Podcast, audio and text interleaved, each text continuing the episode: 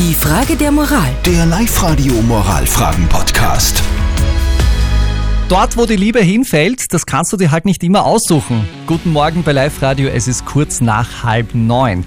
Der Thomas hat sich in die Ex seines besten Freundes verliebt.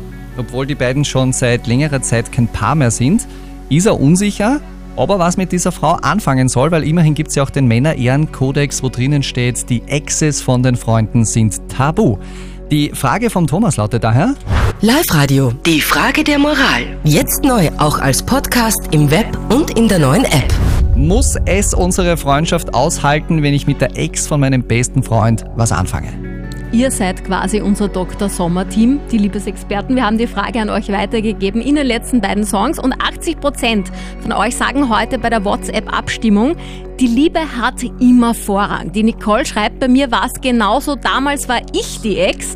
Am Anfang war es schwierig zwischen den beiden Männern, vor allem wenn wir dann gemeinsame Aktivitäten gemacht haben. Mit der Zeit hat sich das Ganze aber gelegt und wie wir wissen, Zeit heilt schließlich alle Wunden. Und der Edi schreibt, das kommt auch drauf an, wer Schluss gemacht hat. Wenn der Freund Schluss gemacht hat, sehe ich kein Problem. Ist es jedoch anders, wird es sicher nicht einfach, aber gegen Gefühle kann man nichts machen.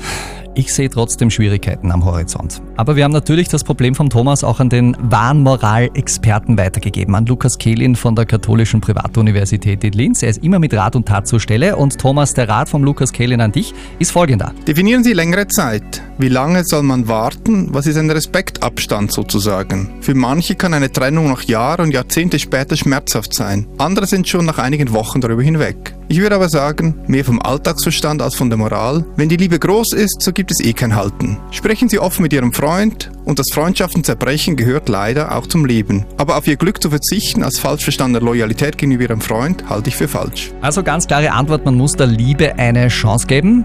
Thomas, du weißt, was du zu tun hast? Schokolade kaufen. Hingehen, zack, zack, wuh. Die Frage der Moral. Der Live-Radio Moralfragen-Podcast.